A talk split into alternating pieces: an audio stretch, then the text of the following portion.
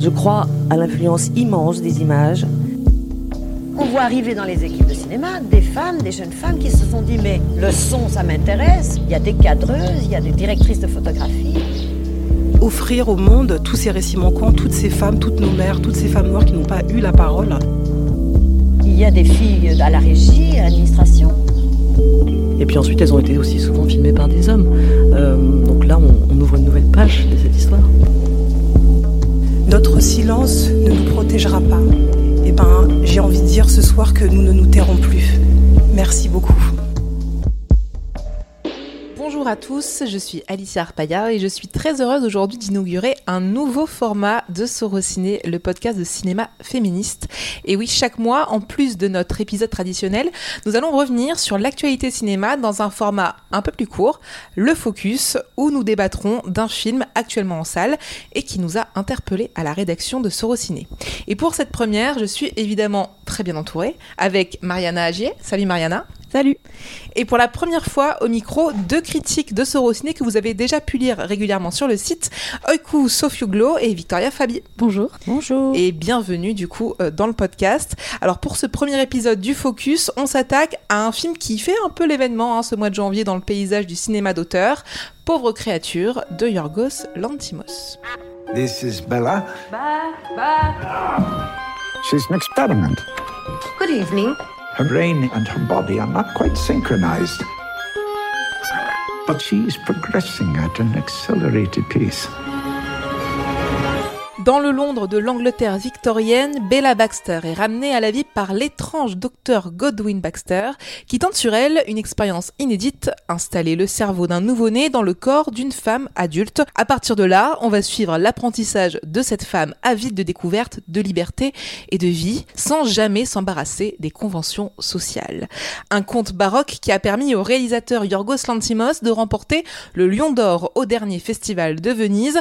C'est son huitième film et il est d'une ambition folle, adapté d'un roman signé Alasdair Gray, qui est sorti en 1992, et qui détonne plutôt dans sa filmographie. Il y retrouve toutefois euh, sa nouvelle muse, Emma Stone, qui avait déjà tourné avec lui dans La Favorite en 2018, et qui est aussi productrice. Au casting, on retrouve aussi Willem Dafoe, Mark Ruffalo et Rami Youssef. Mariana, euh, je commence par toi parce que c'est toi qui as chroniqué le film pour le site web de Sorociné. Donc première question évidemment, qu'as-tu pensé de Pauvre créature? J'aurais du mal à dire si ça m'a plu ou pas plu, on va en parler. En tout cas, c'est sûr que c'est un film qui est très très riche, qui est extrêmement euh, dense, que ce soit au niveau de la mise en scène ou des sujets qui sont abordés. Moi, j'aime plutôt bien le cinéma euh, de Lantimos et euh, de manière plus générale euh, le, tout le cinéma qui a trait euh, à, l'étrange, au bizarre, euh, que ce soit dans la forme euh, et dans le fond. Alors, euh, est-ce que le fond est aussi euh, audacieux que, euh, que ce qu'il prétend être euh, C'est quelque chose qu'on va, qu'on va débattre. Mais en cas, dans la forme, euh, voilà, moi j'aime bien quand euh, des cinéastes euh, n'hésitent pas à pousser tous les curseurs jusqu'au jusqu'au bout, jusqu'à l'extrême. Et c'est sûr que dans Pauvre créature, c'est le cas parce que toute la mise en scène, toute la réalisation que va utiliser Lantimos va vraiment épouser en fait ce regard très halluciné de, de ce personnage qui va évoluer dans le monde, qui va le découvrir et qui va essayer de s'y opposer. Qui moi, en tout cas, m'a assez séduite, mais je, je pense que ça peut être assez hermétique aussi et que si, que si on n'est pas conquis par euh, ce procédé de mise en scène, on peut très très vite être hors du film et être euh, très agacé par, euh, par ça. Dans le fond, en tout cas, moi j'ai beaucoup aimé le fait que ce soit, soit très très référencé en termes de littérature et de philosophie, mais en tout cas ça évoque tout l'univers de, Frankenstein, de, Marie Shelley, sans parler voilà de, aussi de toute la partie philosophique, mais qui est très revendiquée dans le film où où il y a quelque chose de très référencé aussi au conte picaresque, la version ancienne, si on peut dire, du, des récits d'émancipation où le personnage va faire la découverte euh, philosophique en fait du monde qui l'entoure. Donc le film a été aussi très comparé à Alice au pays des merveilles et moi quelque chose que j'ai que j'ai vu aussi euh, cette, cette manière de mélanger tout le tout l'univers et toute l'histoire de Frankenstein à euh, une version un peu revisitée aussi du, mythe de Pygmalion qui pour moi est omniprésent euh, dans le film.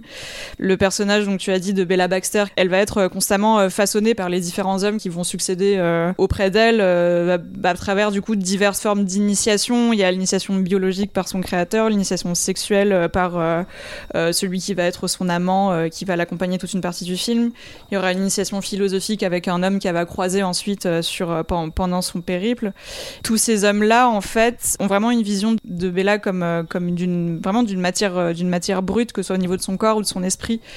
Donc tous ces hommes-là, ils vont vraiment la façonner chacun à leur manière et mais plutôt que d'obtenir euh, de leur part de la soumission ou de l'amour, ce qui est le cas dans, euh, dans le, mythe, le mythe originel de, euh, de Pygmalion, elle, elle va plutôt s'en détourner une fois qu'elle aura eu l'apprentissage qu'elle désire et ensuite se tourner vers, vers, vers d'autres horizons, d'autres, hommes en l'occurrence, qui l'intéressent et qui peuvent lui proposer une, une, autre découverte du monde.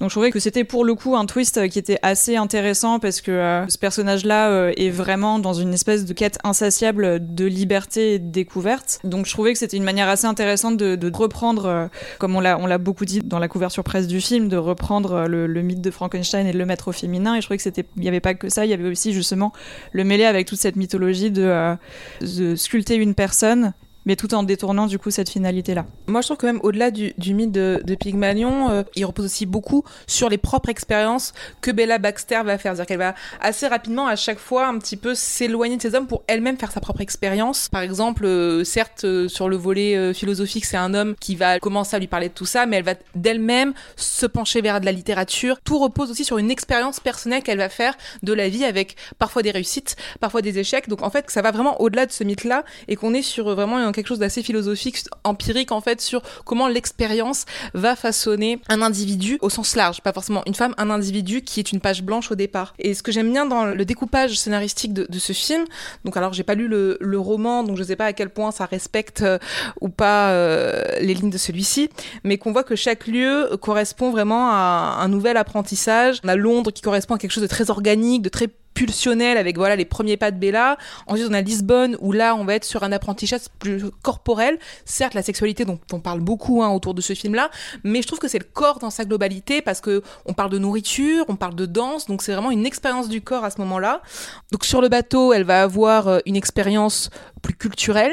À Alexandrie, elle fait l'expérience plutôt de l'argent et euh, des positionnements sociaux. C'est la première fois où elle va aussi faire preuve d'empathie. Et puis à Paris, on arrive sur l'indépendance et le sens du politique. Donc à chaque fois, c'est des expériences qu'elle développe par elle-même, même si ça peut commencer par un homme qui lui apporte ça, ou un individu extérieur, puisque c'est plutôt des femmes dans le volet parisien. Elle en fait ensuite ses propres expériences jusqu'à arriver du coup dans euh, le dernier tiers du film, euh, où elle retourne finalement dans son berceau à Londres, où elle va faire l'expérience en fait, je trouve, du, pouvoir, et on en reparlera un petit peu plus tard, qui pour moi est vraiment le, le cœur du film. Victoria, du coup, tu voulais réagir? Euh, Je voulais rebondir parce que la philosophie n'était enfin était intéressante pas forcément là où on allait l'attendre. C'est-à-dire que des fois c'était très euh, didactique. Par exemple euh, le metteur en scène va nous expliquer euh, ce que c'est le socialisme ou encore quand il y a le mari promis de Bella qui va lui dire que son corps lui appartient. Voilà il y a des choses très didactiques. Mais en fait je trouve que finalement la philosophie enfin les enseignements philosophiques se trouvent dans l'humour ce qui n'est pas si facile et commun. Et que en fait ce capital humoristique passe notamment par le caractère presque burlesque de la corporalité et des réflexions euh, que j'aurais presque envie de qualifier d'extravagante de sincérité du personnage. Et en fait, je pense que si le film est féministe, c'est peut-être dans ça, euh, c'est-à-dire à travers cette extravagance qui permet en fait de, de mieux remarquer les contours de la masculinité et d'être euh, finalement imperméable aux tentatives d'emprise des différents hommes qui vont donc croiser le chemin de, de, Bella Baxter. Et en fait, je trouve que ça c'est un héritage très très intéressant du film, c'est qu'il nous donne aussi des clés en fait face au gaslighting qui est aussi appelé le détournement cognitif euh, des hommes sur les femmes. Oui, parce qu'un des éléments principaux du récit, euh, c'est que euh, Bella est perçue comme, comme un enfant dans un, dans un corps d'adulte et va vraiment en fait évoluer dans tout ce monde qu'elle va appréhender. Elle va en découvrir toutes les, toutes les conventions sociales, toutes les absurdités sociales, qu'il s'agisse des, des, rapports, des rapports de classe ou des rapports genrés, et refuser de s'y soumettre. Et c'est justement cette absence de soumission à ces rôles sociaux qui va créer tout le point de tension avec le personnage de Mark Ruffalo, qui lui justement est un homme très très euh, très ancré dans sa virilité et dans son rapport avec les femmes qui, qui perçoivent comme des, comme des rapports de domination. Là justement, ce personnage au fil du film va totalement s'effondrer, justement de fait de, de l'absence euh, de, de, de, son absence à elle, en tout cas d'intégration de, ces rôles-là. Et au-delà évidemment de, de toutes ces, ces, thématiques, il y a aussi l'esthétique du film, euh, une esthétique baroque qui nous a pas laissé indifférente. Oiku, tu voulais nous en parler justement? Oui, un petit peu parce que euh, j'ai l'impression que euh, l'esthétique de Lantimos a beaucoup changé, notamment euh, quand on compare les films au début de sa carrière. Son style était très très austère, très axé sur la provocation par le, récit, alors que là on est dans un décor très très exubérant avec plein d'influences différentes de différentes périodes, différentes courants d'esthétique, que ce soit surréalisme, que ce soit baroque, art nouveau, quand on passe d'une ville à l'autre, euh, ça change beaucoup. Et notamment des, thématiques qui est chères au, début du XXe siècle, notamment l'expressionnisme, parce que j'ai l'impression que le, personnage de Bella, et notamment euh, Godwin, son père, qui est interprété par Willem Dafoe, c'est vraiment l'archétype de ce, euh, ce professeur euh, fou. C'est dans cette optique que Lantimos bâtit vraiment son univers esthétique, notamment à Londres. Euh, On a dans une euh, atmosphère tellement sombre avec des noirs et blancs. Et c'est vraiment le, le dé- début de voyage de Bella. Et c'est aussi le moment où elle est, disons, née dans un monde qu'elle connaît pas et qu'elle est- qu'elle commence à découvrir petit à petit. Et j'ai- j'aime beaucoup le fait qu'il utilise beaucoup des, des lenses fisheye euh, dans cette partie-là, et parce que je pensais que cette, euh, ce regard, ça, épouse aussi le regard de Bella en quelque sorte, parce que elle est très réceptive, très ouverte au monde extérieur quand elle commence à découvrir le- les gens et les expériences autour d'elle. C'est comme si c'est une ouverture au monde, ces fichailles. Le décor à Londres, c'est plus sombre, plus rigide, je veux dire. Mais quand elle commence à se lancer dans le monde extérieur avec le, personnage de Duncan Weddenburn, on a plus une mise en scène avec des courbes, une esthétique plus baroque, plus colorée et qui dépasse complètement le bord de, la première partie parce que c'est tellement sombre alors que là euh, ça commence à être plus exubérant, plus surréaliste, euh, très prononcé par exemple avec euh, une influence de Gaudi. Mhm. Et aussi euh, euh, ce que je trouvais très intéressant dans, ta- dans ton article parce que tu parles de, de Mid Journey, de l'esthétique Mid Journey, euh, ce, que je trouvais intéressant c'est que Lantimos crée cette esthétique. C'est une esthétique AI créée par un humain. Ça, c'est, ça, c'est, c'était très, très intéressant, je trouve. Oui, je me permets juste de recontextualiser du coup rapidement parce que en fait toute la toute la partie centrale du film donc qui se passe euh, à partir de Lisbonne et ensuite sur une croisière et on est vraiment dans cette esthétique très étonnante à mi-chemin entre du euh, néo-gothique euh, avec des couleurs très saturées et aussi dans une dans quelque chose de très rétro-futuriste avec des couleurs très très dramatiques et du coup moi je m'étais dit au bout d'un moment que, ça ressemblait beaucoup aux images générées par euh, par Midjourney ou Dali qui sont des modules d'intelligence artificielle de composition euh, d'images euh, justement qui utilisent beaucoup ce processus de, couleurs dramatiques de saturation euh, ce qu'on appelle des des, euh, des styles des styles futuristes dramatiques enfin j'ai pas vraiment le terme exact mais en tout cas c'est des des visuels qui m'ont fait qui bizarrement fait beaucoup penser à ça et qu'on qu'on voit qu'on qu'on voit très peu dans, dans le cinéma donc Qu'on voit très peu aujourd'hui, mais qui était très présent hier. D'ailleurs, Lantimos, je vous encourage à, à lire. euh, il a fait une petite interview avec Emma Stone dans, dans Libé où il revient justement sur ses influences euh, visuelles et cinématographiques. Notamment, il cite le travail de Powell Pressburger, qui sont les grands cinéastes de la couleur, euh, comme tu disais, euh, Mariana, de cette euh, imagerie dramatique. Euh, donc, c'est complètement dans la lignée de ce qu'a pu faire Powell Pressburger, qui sont les réalisateurs de, des Chaussons Rouges citer euh, leur plus grand film. Euh, Lantimos cite aussi beaucoup le Dracula de, Coppola pour l'utilisation des artifices un petit peu vintage, là encore avec beaucoup de, couleurs accentuées, euh, mais aussi l'influence de Fassbinder et Fellini pour la partie sur le bateau. Moi, je vois aussi pas mal, alors il n'en a pas parlé, mais j'avais l'impression de voir le travail de Genet et Caro sur La Cité des Enfants Perdus, avec ce côté un peu rétro-futuriste avec des, bâtiments pareil très exagérés où, on a l'impression qu'on est presque dans de l'animation à certains moments. Enfin c'est c'est assez beau. Et Terry Gilliam aussi sur ce côté avec des couleurs très très pop qui contrastent en fait avec la noirceur de ce qu'on peut parfois raconter. Donc euh, c'est- bien de voir en fait, tout- toutes ces influences qui sont brassées à la sauce Lantimos euh, avec en contraste cette première partie en noir et blanc qui elle fait plus appel à l'expressionnisme. On pense aussi par exemple au travail qu'avait pu faire Tim Burton dans, des, dans ses contes gothiques, donc c'est un film qui est très singulier. Je trouve très intéressant qu'il euh, parle de Paul Pressburger parce que euh, j'ai l'impression que le chausson rouge, euh, ça fait aussi référence aux, aux statures, aux, aux gestes de, de personnages de Bella Baxter, parce que comme le décor, sa manière de penser, de, de, de parler et de bouger change énormément au cours du film. Et ça, c'est une dimension très très intéressante. Elle, elle, Emma Stone, elle est vraiment une force de nature. Là, euh, son corps change tellement de, de registre euh, quand on passe d'une partie à l'autre, comme si parallèlement à son cerveau, son corps apprennent, apprennent aussi à bouger, à, bouger comme un être humain, quoi. Comme si c'était une poupée, elle devient un vrai être humain. Oui, d'ailleurs, Emma Stone expliquait que pour ce, procédé-là, parce qu'ils n'ont pas tourné dans l'ordre, donc c'est un peu compliqué pour un comédien qui doit autant travailler sur le corps, et qu'elle avait, avec l'Antimos, euh, établi des, des étapes différentes de Bella Baxter qui lui permettait un petit peu justement de, de se changer à chaque fois. Donc j'imagine euh, le mood plutôt bébé, le mood plutôt adolescent, découvert du corps. Enfin, je trouve qu'en termes de travail d'actrice, ce qu'elle fait ici est totalement phénoménal. Donc pour l'instant, elle a eu le Golden Globe. J'espère qu'elle aura l'Oscar parce que je trouve que ce qu'elle fait là est vraiment euh, assez dingue vraiment sur le travail du corps surtout. Oui, en tout cas, c'est vraiment une composition de rôle qui est taillée pour les Oscars. Euh, là-dessus, il n'y a, a, pas de doute. Moi, j'étais un petit peu moins conquise que vous, je pense, mais peut-être parce que j'avais déjà cette vision-là de, de, ce qu'on dit, les, les rôles à, à, Oscar qui, que je peux trouver parfois un petit peu agaçants. Et je trouvais qu'on voyait euh, assez vite, en tout cas dans la, dans la première partie où elle est censée vraiment jouer un, un être euh... psychologiquement, en fait, en éveil, en fait. Oui, c'est ça, en, en, vraiment dans, dans les stades primitifs de, de sa construction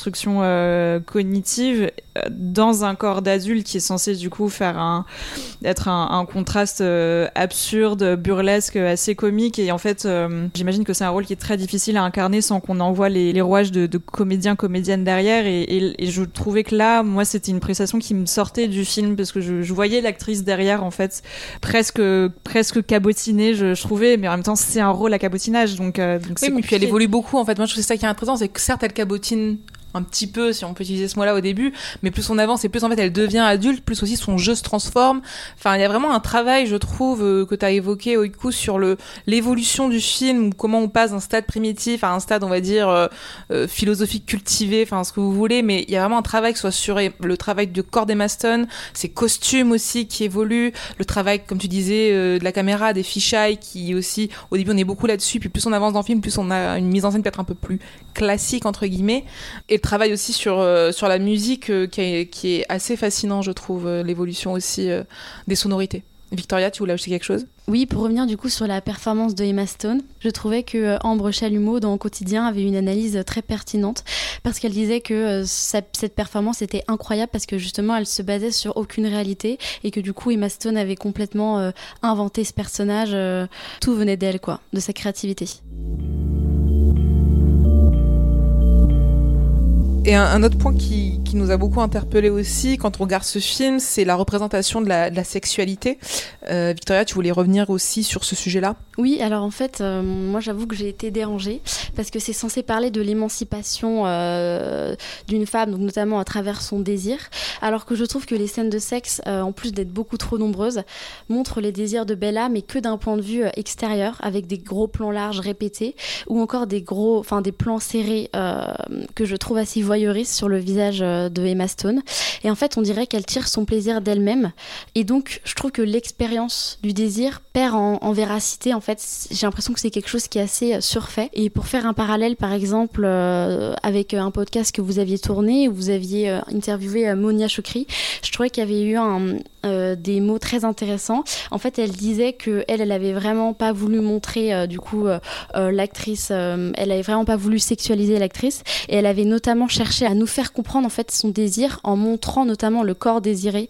Et je trouvais que c'était une manière de filmer qui était beaucoup plus onirique et du coup qui nous invitait vraiment dans l'intériorité du désir. Finalement, l'expérience d'émancipation féminine passe le plus souvent par la sexualité et je trouve que ça reste très androcentré car elle n'existe souvent que pour faire miroiter la défectuosité de la masculinité. Et en fait, ça crée une certaine déconnexion euh, vis-à-vis de la subjectivité du personnage de Bella et aussi de, sa véracité.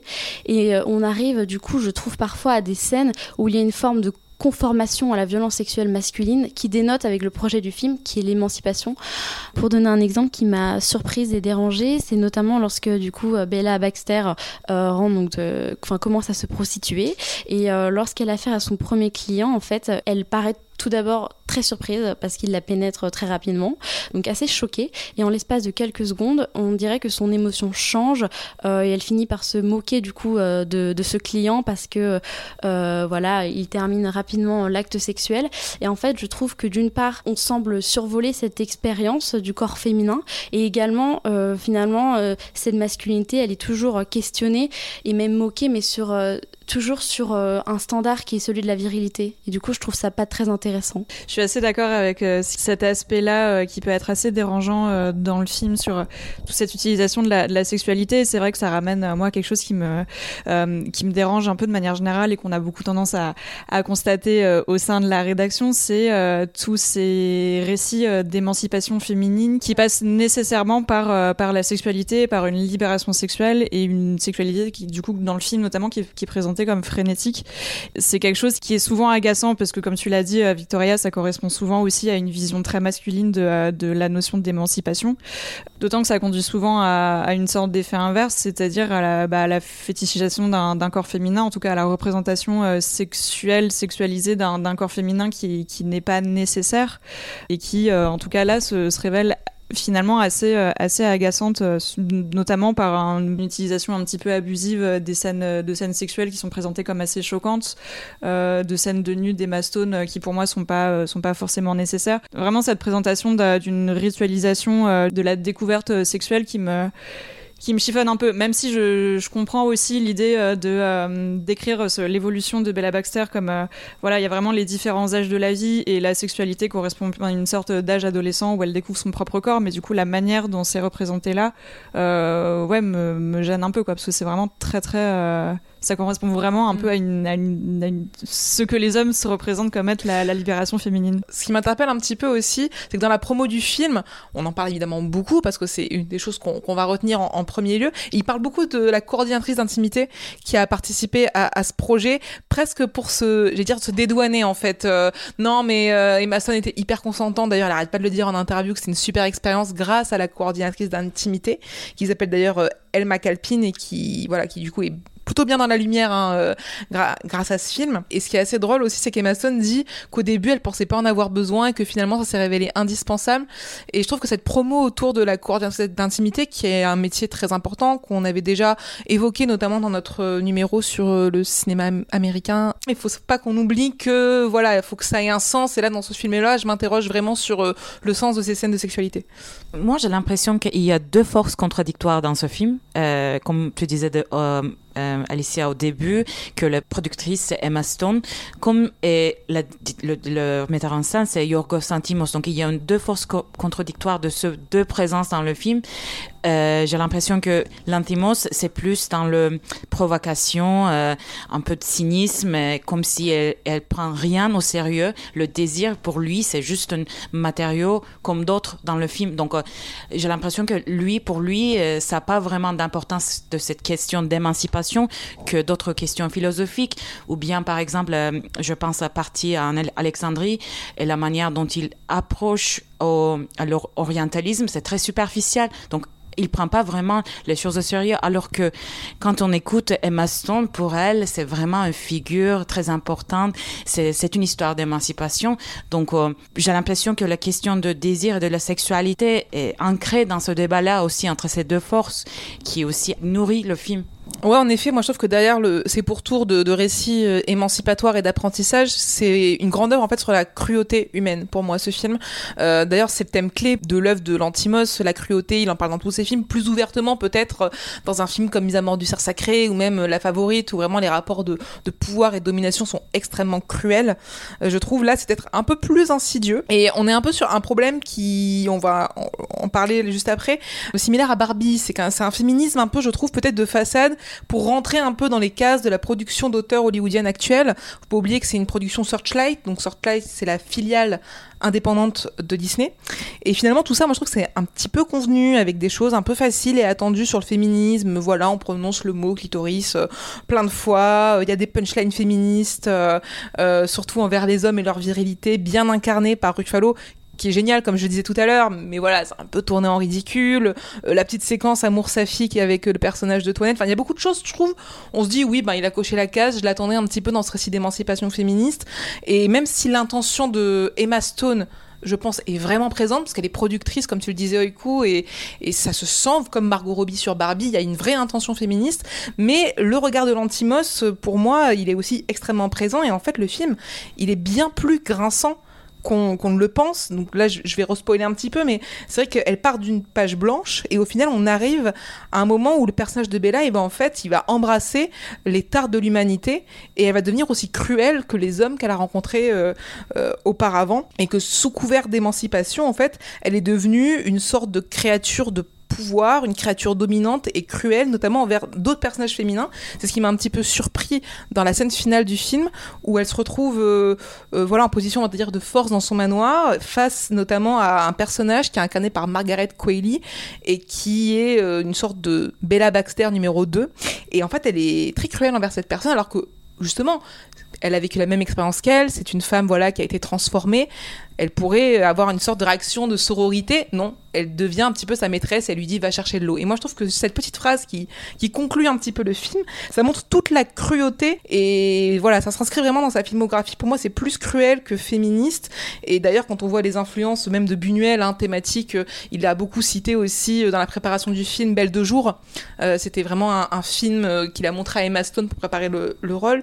Ben voilà, ça, s'ancre beaucoup là-dedans je trouve. En ce qui concerne le féminisme, je remarque aussi une tendance forte de, la, part du réalisateur, comme par exemple Petzold dans Le ciel rouge, et ce film-là, est d'utiliser une sorte de critique envers la masculinité pour rien faire sur la question du féminisme, c'est juste une sorte d'autodérision envers les hommes, mais finalement rien dire sur le féminisme lui-même. C'est juste euh, en s'attaquant aux hommes, il se protège en quelque sorte de la critique sur le féminisme. C'est la même chose pour euh, Petzold ou bien par exemple euh, tout un autre mais Scorsese, disons qu'il fait un film sur le sur le côté des des, des, des, des États-Unis et l'histoire des États-Unis, mais en le faisant, il se protège contre le critique sur le sujet parce que il a critiqué le, le- le- la, la masculinité toxique.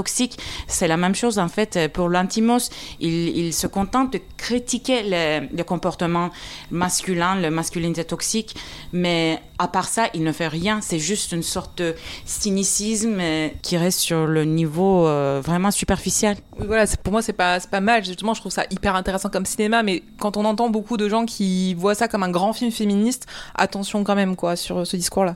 Oui, et d'ailleurs, euh, le, film a été euh, beaucoup comparé à- au Barbie de Greta Gerwig qui était sorti l'année dernière euh, sur sa structure scénaristique. Et je renvoie d'ailleurs euh, à l'article du critique euh, Eyal Sada pour les cahiers du cinéma qui avait pointé à juste titre euh, le fait que ces deux films-là avaient une structure vraiment similaire de euh, la soumission suivie de l'insurrection et du happy end, et que c'était pas du tout anodin et que euh, cette tendance-là justement justifie en tout cas euh, d'une tendance très forte, euh, très actuelle euh, chez les gros studios de production à s'emparer de la question du féminisme, qui quitte souvent à, à la, à la détourner un petit peu de sa finalité, ou dans le cas inverse, à se confronter, enfin c'est ce que tu, c'est ce que dit euh, Oiku, à se, à se confronter à la vision initiale du cinéaste pour en faire au final quelque chose d'un petit peu hybride, d'un peu étrange et qui n'est ni vraiment l'un, ni vraiment l'autre, ni vraiment féministe, ni vraiment une œuvre de l'antimos à part entière, puisque euh, bah, vous l'aviez dit, le, cinéma de l'antimos c'est vraiment un cinéma de la cruauté, c'est vraiment quelque chose qui se perçoit énormément dans ses précédents films et qui en est vraiment l'objet principal et qui ici euh, prend une forme un, un petit peu détournée, qui en tout cas ne, ne- ne saute pas, au- ne saute pas aux yeux. euh,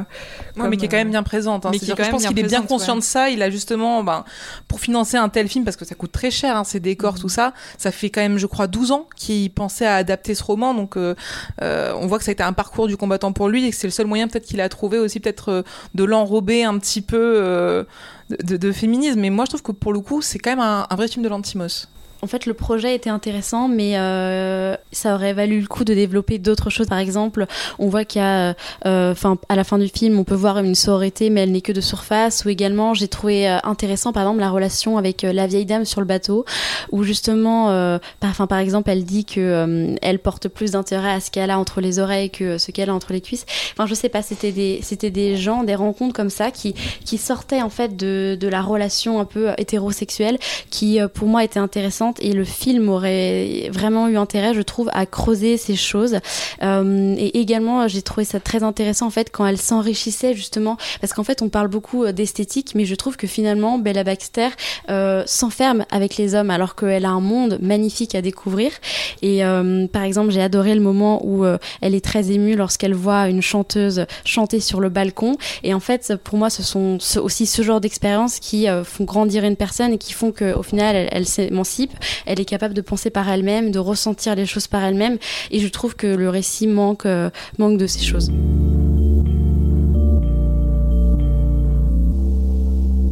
Dit nouveau format dit aussi nouvelle rubrique. Chaque mois dans le Focus, on va aussi vous faire nos recos de la rédaction, les films, les livres, les séries à découvrir.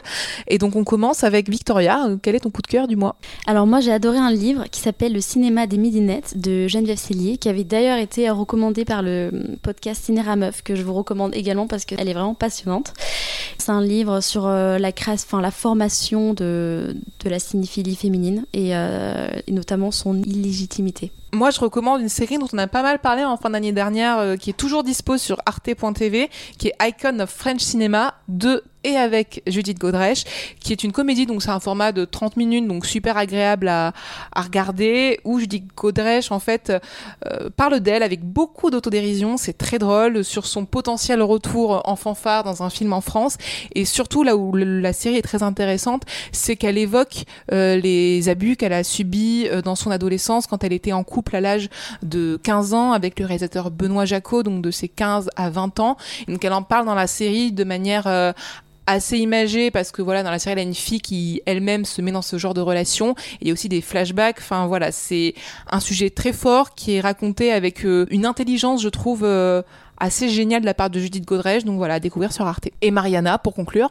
rien de vraiment d'actualité parce qu'on est au cœur de l'hiver et qui dit euh, au cœur de l'hiver dit euh, revoir des vieilles séries et, du coup moi je suis en plein cœur de Gilmore Girls euh, qui est une série du début des années 2000 pilotée par Amy Sherman Palladino et c'est une série doudou qui est centrée sur la relation fusionnelle entre une mère et sa fille au cœur d'une toute petite ville où il ne se passe que des choses pas très très graves mais très importantes quand même. Et voilà. Mais de toute façon je vous en parlerai un petit peu plus dans les recommandations du mois qu'on sortira euh, très bientôt sur le site. C'est la fin de cet épisode. Merci pour votre écoute et on espère surtout qu'il vous a plu. Pour voir ou revoir Pauvre créature de Yorgos Lantimos, c'est actuellement en salle. Et merci à vous, Victoria, Oiku, Mariana. Et si vous avez aimé, n'hésitez pas évidemment à partager cet épisode et à nous laisser 5 étoiles sur Apple Podcast. Euh, vous pouvez continuer aussi à nous suivre sur les réseaux sociaux, Instagram, Twitter et aller lire nos articles sur le site web de Sorociné et même acheter pourquoi pas notre revue. Le numéro 2 est toujours en vente. On vous retrouve très bientôt en direct ou presque du Festival international du court métrage de Clermont-Ferrand dont nous sommes partenaires sur cette édition. Ciao